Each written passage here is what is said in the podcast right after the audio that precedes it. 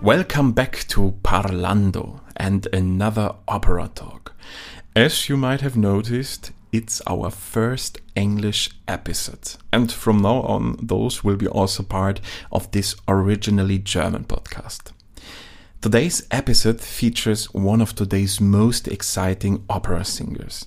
She really is an international singer, not only because she is singing all over the world, but also because of her family background.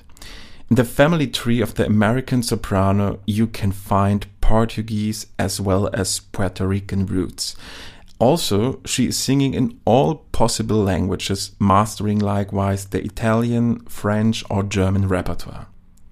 There is this indescribable positivity and excitement which is surrounding her, and I'm happy to present you my interview with incredible soprano Nadine Sierra.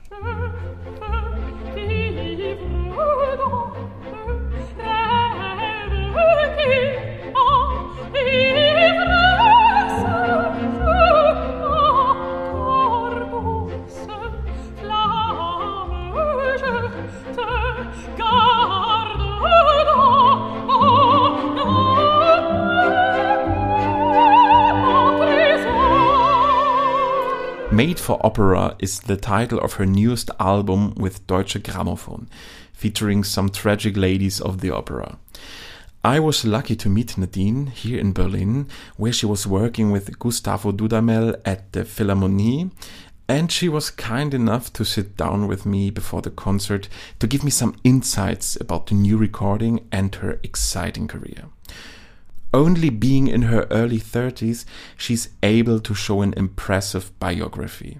In 2016, she made her debut as Gilda in Teatro alla Scala di Milano, a role she already sung some months earlier, making her house debut at the Metropolitan Opera in New York.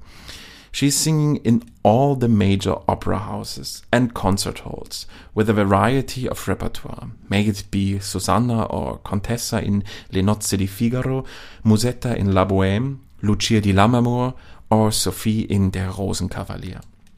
Her debut album, There's a Place for Us, was a huge success when it came out more than three years ago. Now it was time for a new release to show some highlights of her current repertoire. Made for Opera, a title with a statement, and there's no doubt. I wanted to know from Nadine when she found out herself that she is made for opera. My grandmother, uh, my Portuguese grandmother, she had always wanted to be an opera singer.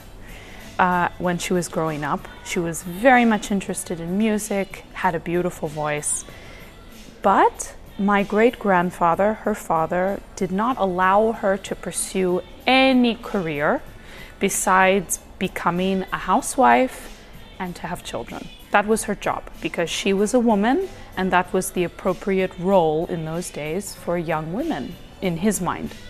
So she never got to pursue her dream and she she kind of regretted it her whole life um, because it was really something she had always wanted to do, and my mother grew up with that. She was an only child. She is an only child, so she grew up with that. And when she noticed, I think I was around five or six years old, she noticed I was always singing all of the time. She thought, oh, maybe she's inherited this from my mother. So I will give my daughter the chance to have voice lessons and to pursue this if she really loves it, because I know what it's like to see someone who did not have that option. So my mom didn't care if I was girl or boy, she just gave me the opportunity. And then when I was 10 years old, she introduced me to opera because of that whole correlation. It was then that I thought, okay, I have to know what this is. I have to explore this art form. I want to become an opera singer myself. And uh, my mother and my father fully supported me in, in pursuing that. I just, I had to make a, like a, a, an agreement with them that if I were to have lessons being paid for by them, especially to become an opera singer, which my mother knew was very, very difficult, I really had to take, uh, I had to be very dedicated and give the time to those lessons and to my, my practicing, and I did. I had to study an hour every single day. If I didn't do that hour, I couldn't hang out with friends or go to the mall or do things like normal children. But I was happy for this um, for this discipline, and I think that's really essentially what helped me become, let's say, made for opera. Um, it's the association with my my heritage, my grandmother, my mother's. Uh, my mother giving me the opportunity, but then, of course, putting in the work myself because I loved it. Have you ever heard your grandma singing? Yes, she used to sing to me all the time, and so I have two sisters. I have one older and one younger, and she used to sing to us all the time. And once uh, she sang for me because I asked her when I was a little bit older. I asked her to sing her favorite song, and she did. And my my grandmother had a beautiful voice. She really did. And she got to watch me actually singing and and starting my career um, let's say, like the first uh, formative years of my career when I was a teenager. And she passed away when I was 19. So she was very proud, and she was also very um, happy that her daughter, my mother, was giving me the opportunity. So when I was 10, my mom introduced me to opera through a VHS tape that she had borrowed from the library. Um, and it was the Met's La Boheme with Teresa Stratas, Jose Carreras, Renata Scotto, but playing Musetta, mm-hmm. not playing Mimi. And um, she let me watch it, and I was dead at the end. Dead in a sense of like completely uh, overtaken by the emotions I was feeling and the fact that I hadn't realized up until that moment that music could express human emotions um, in such a, a meaningful and impactful way. Up until that point, I had only studied maybe some pop or some musical theater, but I never felt truly connected to that kind of music. It was only until I started studying opera that I felt completely connected to music somehow. And uh, so after this VHS experience, which actually my mother never returned to the library, we kind of stole it because I was so obsessed with this VHS tape and I kept studying it. And also at some point, uh, the tape broke because I was watching it too much and my parents had to take it to uh, like an expert of VHS tapes and, and repair it. So this obviously was the viral moment for me. I absolutely yeah. caught the opera virus from this experience.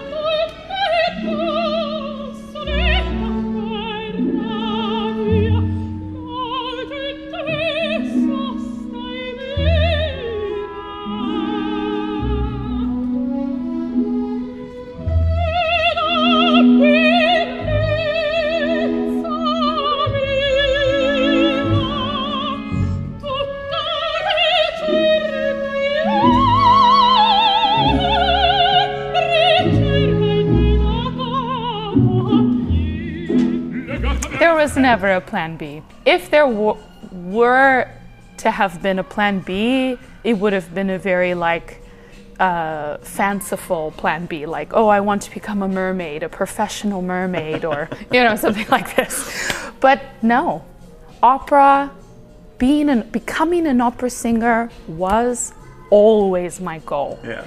Um, and, and actually, I'll say, which I find to be the thing I'm most proud of. I never wanted to become an opera singer because of the glamour or because I wanted to be famous or make money or because I didn't know if opera singers, except for Pavarotti, but I didn't know opera singers could be famous or could make a lot of money. I didn't know what it was when I was a child. All I knew was I wanted to become an opera singer because of the music. I wanted to be a servant of this music. And I'm so happy that my feelings about that are still the same as they were when I was a kid. If tomorrow I were to be stripped of, let's say, the accolades that I've, I've had up until this point, and no one would know me, and I wouldn't make as much money or whatever, I, I wouldn't regret anything. I would still keep going the way that I'm going now because I, I love what I do. Um, and I've said also in the past if, if there is a moment where I don't love it any longer, I'll stop. I would be comfortable just stopping and maybe becoming a professional mermaid.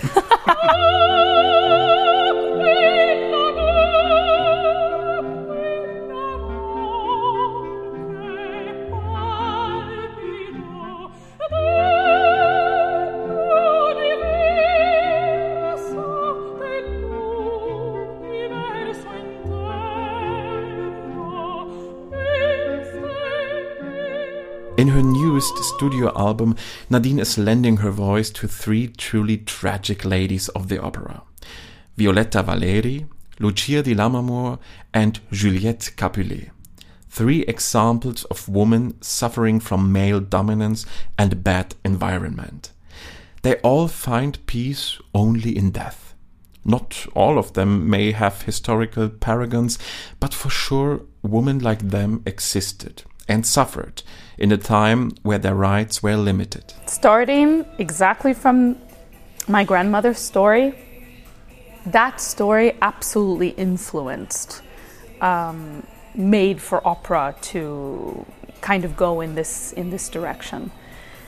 My grandmother never had a voice, right? She was never given the opportunity to share her voice, and so she, in a sense, was voiceless um, with her with her life and her passions. And then it was given to me so generously, and um, and I never take that for granted. So I, I, th- I think sometimes as a woman in opera, I mostly play female characters, like the ones of Juliette, Violetta, Lucia, because that's uh, these women were were composed and these stories were created in a time where that's how it was. And so I guess the way I can give them a voice and give them power is to acknowledge that, to acknowledge that it today, thank God, um, we don't live like that. Let's say the majority, because there are still women and still people in, Yeah. in general who, who do experience this oppression um, in their lives. And uh, I think it's important to acknowledge that and to to showcase, let's say, when speaking about it, that it's wrong. And that as, as humans, we can all uh, make our interactions with each other better, more positive, and giving opportunities to people to, to seek out their freedoms and find their own uh, destinies.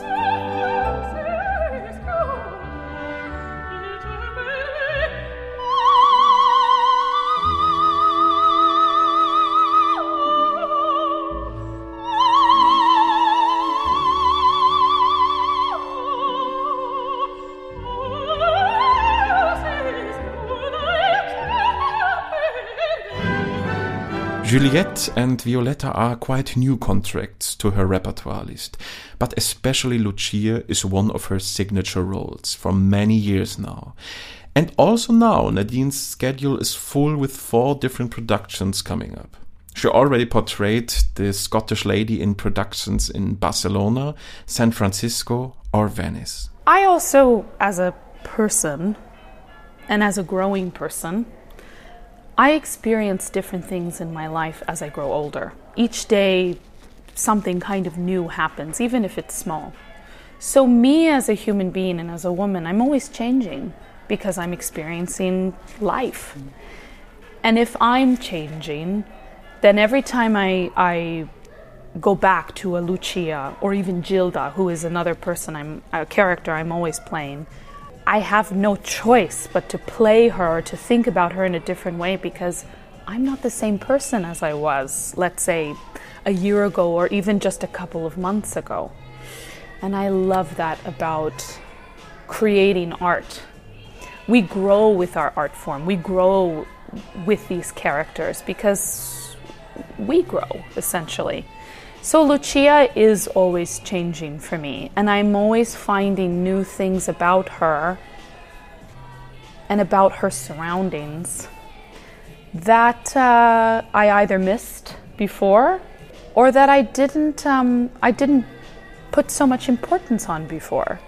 And even in a if we want to talk about technicalities, vocally she's changing with me because I'm changing vocally. I'm getting older.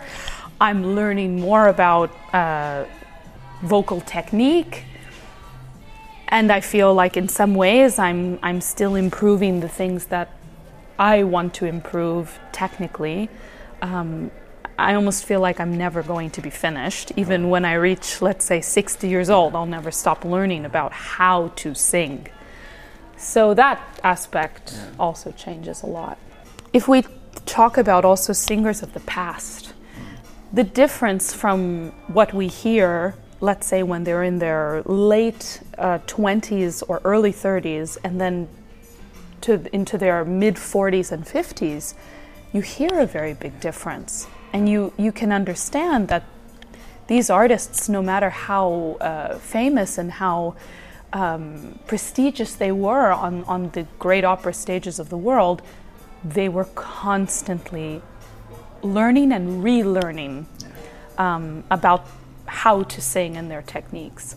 Um, it's, it's the point of uh, growing vocally and growing artistically. Um, there's always a place to go, and I think there's always a lesson to learn. There have been many Violettas, Lucias, or Juliettes before Nadine Sierra touched them. Some of them we are calling immortal prima donnas, such as Maria Callas. But whom do we find in the playlist of Nadine Sierra? Definitely the number one when I was very young was Freni, Mirella Freni, of course. Why? Because she had such a beautiful voice and she just was so good at uh, singing. I mean, the singing was just so healthy, so lush, and, and very genuine. Um, you could hear very clearly that she didn't have to manipulate her sound or manufacture anything. It was kind of like Pavarotti, it was just how it was. And I love that. I really love that genuine quality in, in singers. Um, so Freni was one. I mentioned Pavarotti, he was absolutely another one, and he still is. I love listening to him today mostly because of how he sang in Italian. It's so perfect and so clear, but yet so rounded, and, mm. and he just, I think in, in, instinctively, he, makes, he made so many great decisions as to how he would sing in his own language. Um, but yes, I'd say the number one was Freni. Yeah. Did you ever work with her? Never, which makes me so upset. Mm. I never worked with her. I never got to meet her. Mm. And I never just got to tell her. Like, even if I, you know, had never the chance to, to, to work with her, just to tell her. The fangirl moment. You are a miracle, and thank you. That's it. Maybe it's like choosing your favorite child, but I wanted to know if there is one of these three characters which is more close to her than the others. Uh, yeah, I think Lucia probably, mm-hmm. but Violetta. Mm, there's there are things I really understand about all three, but yes, there's something I very much understand about Lucia and Violetta. The feeling of not kind of having the, the, the stress and the anxiety of not having another choice um, because of the moments in your life where you feel powerless. I've definitely experienced those moments in my life. And I've especially experienced those moments, if we're going to get very personal, I've experienced those moments in my personal romantic relationships. Um, and I know how heartbreaking that can be. So I, I get I get the oppression, honestly, that's associated with all three because they're feminine characters representing femininity, and thus sometimes femininity is seen as a weakness, unfortunately. And um, you know, it's something that I oh I would really love to, yeah, I guess, change, or or just for people to see it in a different way, um, to not see it as a weakness, to see it more as a strength, more as a um, a doorway to something different. On stage, do you allow that it comes through Yes. in your singing? Oh yeah. Honestly, I, I- I'm not able to not show it because I'm I'm a Latina. my culture, my my family heritage. We're, we're very you know we're very outspoken. We're uh, we're not afraid to show you know certain kinds of emotions of ourselves. A lot of people think of Latin people as having hot blood, or it's kind of true. And so I'm not really capable of um, um, being reserved. To let's hide it. say, yeah, I'm not really capable of that. And also, I I find being able to express that very openly and willingly in, in these characters, it's very therapeutic. That's the other thing. I do think that music uh, is very, very healing. Um, and for me, absolutely, it's kind of like a therapy each time.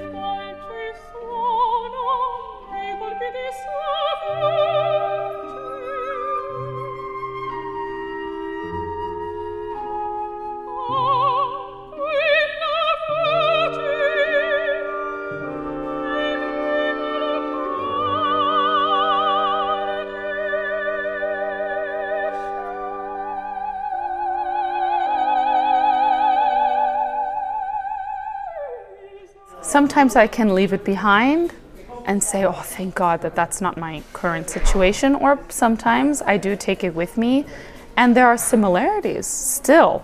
Um, you know, especially since I, I talked about even like my personal romantic relationships. Yeah, there are sometimes I, I, I leave characters and I think, oh God, but I'm, I live some of these things too in my personal life. I feel you. I feel you. I know what it's like. But uh, but it's okay. I mean, I'm a human being. I'm I'm I I give myself the the the choice to have these things and and I'm not like you know, I don't allow myself to become depressed over it. It just is what it is. It's life. It's important to find your balance, also in your private life, to get rid of all the opera ghosts. I'll say the immediate response to that is good food. this, this always helps. So, like after a really great performance, it's time to eat something because you know singing takes a lot of energy and exertion. I mean, we, we know that. Um, so that, but also more importantly, is like having connection with my family and my friends. Um, this helps a lot. Because also those relationships bring you back to reality.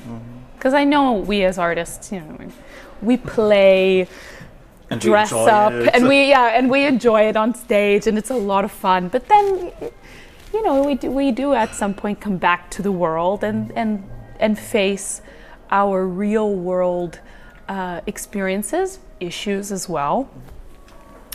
And um, yeah i would say i would say that. My family friends and good food. To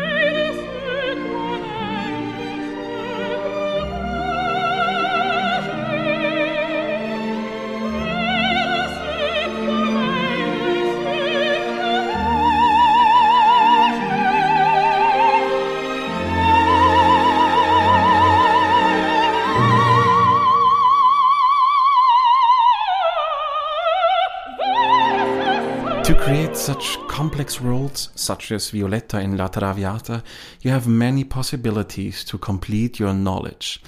You can visit the grave of the historical role model Marie Duplessis in Paris or read the novel written by Alexandre Dumas. But also vocally, there is much work to do, preparing your body like an athlete for the run. What I did for uh, Violetta was I studied the role with my very dear vocal coach. His name is Kamal Khan. He's very dear to me because I've known him now for 21 years. I met him when I was 13 years old, and uh, he was the one who essentially gave me my first start in, in the opera industry, let's say. And so he came to Florida, also his husband too. I said, both of you need to come here. We need to be in a good environment with a lot of sunshine and just study Violetta and study everything about Violetta.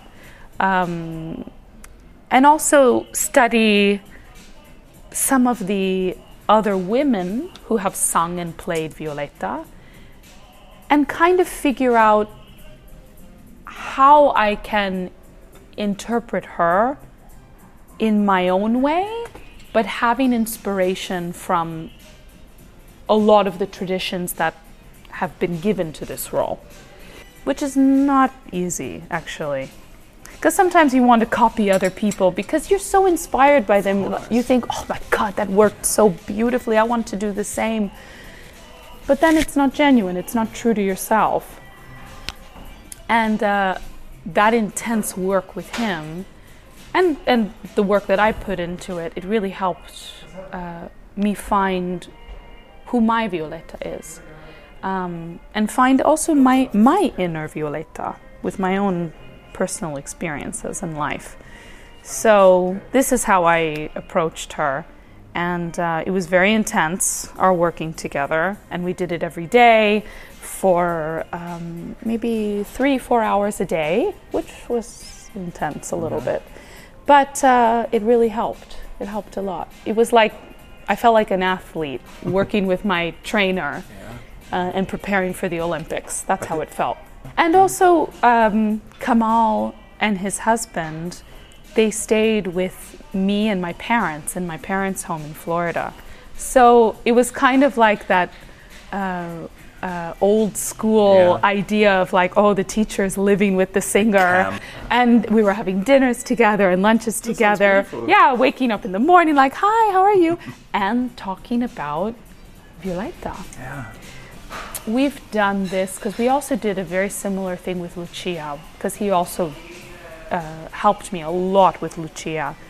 Um, so we've done it enough times that, um, yes, we've done it frequently, but this was far more intense than any of the other times we've we've um, tried to work in this way. And I think actually from now on, I, I will probably stick to this method because I loved it so much. I enjoyed it so much, and it brought so much uh, to me as a singer, and uh, and I felt super prepared for Violetta. Wow, it sounds amazing. It was cool. Also, an interesting thing you mentioned is about listening the recordings Oh, yeah. from the past. I mean, because there's always this stigma like, no, you please don't listen because you're copying. There's so much that you can learn. You can, I mean, even if uh, you learn something so basic as um, how these, uh, especially Italian singers, let's say, how they're pronouncing the words or which words they're emphasizing. If Italian is not your mother tongue, it helps a lot. Or you can learn uh, the different uh, versions of how conductors conducted um, certain passages that you're not so clear on on your own. Um, it's not just about listening to the singer, it's also listening to the musicians that were associated with that performance or that recording, or, as I said, yes, the conductor. It, it's all, and it can inspire you, even if you don't have to copy someone, but to have that inspiration, it can spark your own ideas. There's this variety in Nadine Sierra's repertoire, what makes it really hard to give her a label. But at the same time, it's only a logical result of her great abilities. I love music so much. Um, and I find that I've become more complex as an artist in a very fulfilling way. And it just uh, it brings new lessons learned to the next repertoire that I want to uh, perform or I want to learn something from. I just feel like I can grow with this music the more I learn and the more I study and the more I experience different kinds of composers or styles or um, and singing in different languages as well. So yeah, I I like to perform all kinds of music and um, I, find it a bit more enriching. The audience here in Germany can be happy to get to hear Nadine quite often, may it be as nowadays in the Philharmonie singing Mahler or at the Staatsoper unter den Linden Berlin, where she is one of Daniel Barenboim's favorite choices for roles such as Susanna or Nanetta.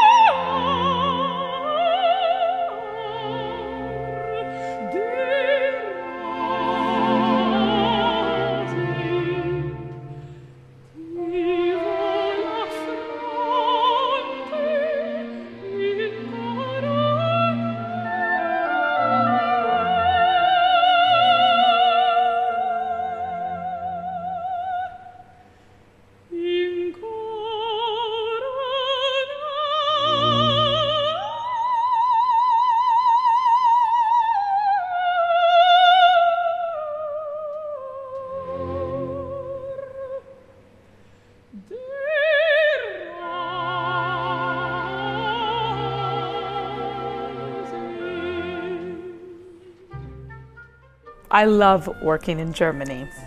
One, because everything in Germany is um, very clear and very organized and very passionate about the art form itself.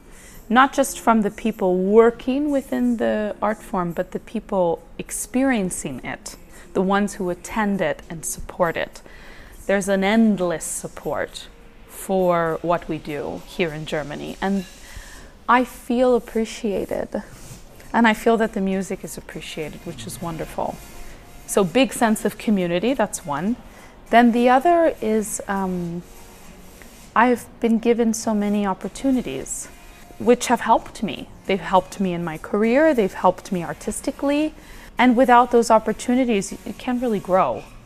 Without those experiences, it's hard to feel like you're progressing as an artist. So thank you. You've given me the opportunity as a country, as a country, you know. So there's that, and um, and yes, working with Barenboim has been so wonderful and fulfilling. I love him as a musician, as a conductor, and I truly love him as a man. He's he's a very special person in my in my life and um, and he's taught me a lot. I've learned a lot from him.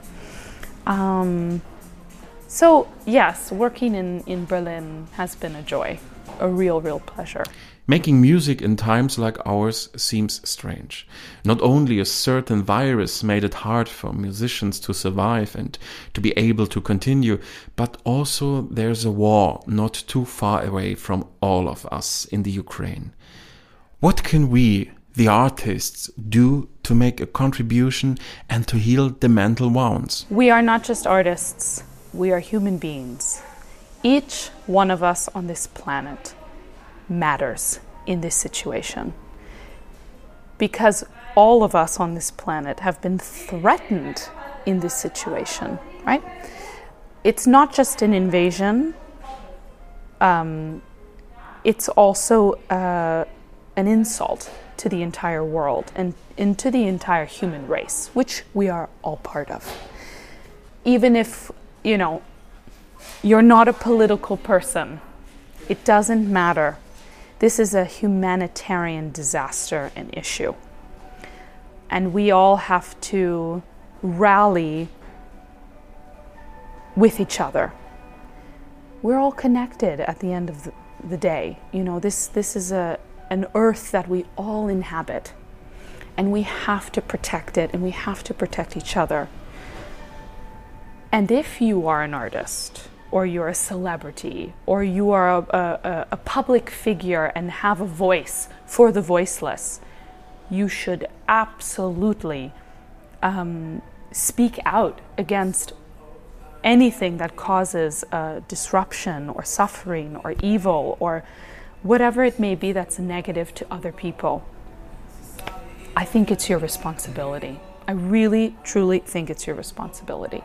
This is um, this is not a, a moment to be politically correct or to be diplomatic or to walk on eggshells. No, this is this is a very clear and understood threat to the entire world. We could To be everyone. yeah, to everyone. We could be facing World War III.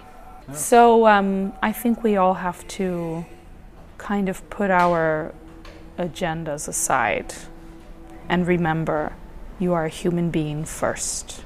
I personally hope, from speaking of the Ukraine and our world, I hope that we can come to a more peaceful place. Um, I hope that this will not leave a, an everlasting harm and suffering on, on people, especially the Ukrainian people at the moment, because we don't know how far this will extend. So, personally, I hope this situation is resolved. I hope that also the COVID situation keeps um, resolving itself. I think it's a thing that has to sort of resolve itself after a while. Um, I hope that we can all still um, make music together and give back to our communities with which they've given us, you know, given us the opportunity and the platform to perform and do what we love. And uh, yeah, I just hope for peaceful times. Personally, that's really what I hope for. And safety for my family, my friends, and of course the, fa- the families and the friends of everyone else around the planet. Yeah.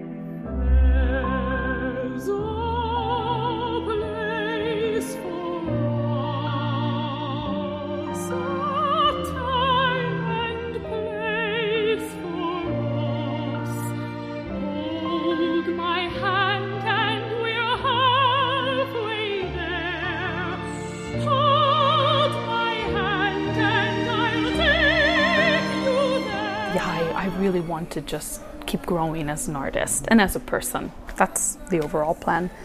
Uh, if I had to have to choose something specific, I think it would be this Lucia I'm going to do at the Met.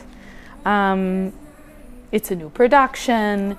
It's a very modern production. Um, I'm working with this director Simon Stone for the first time, and I, I really admire his work. I think he's very clever with his ideas. Um, and I think this Lucia is going to be very thought provoking.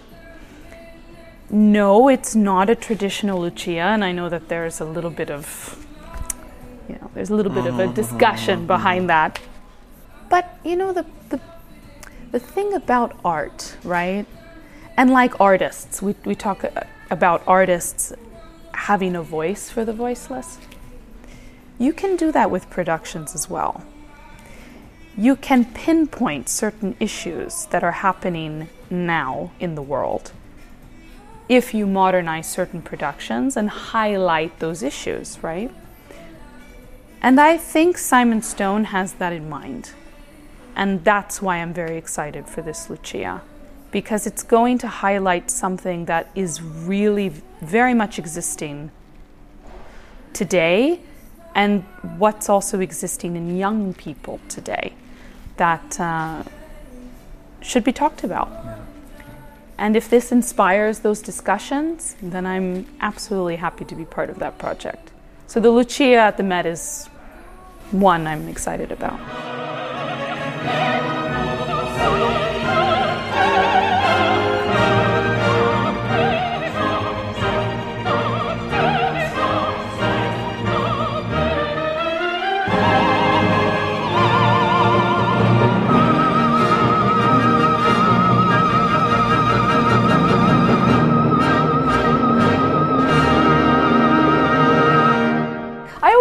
Where my voice wants to go.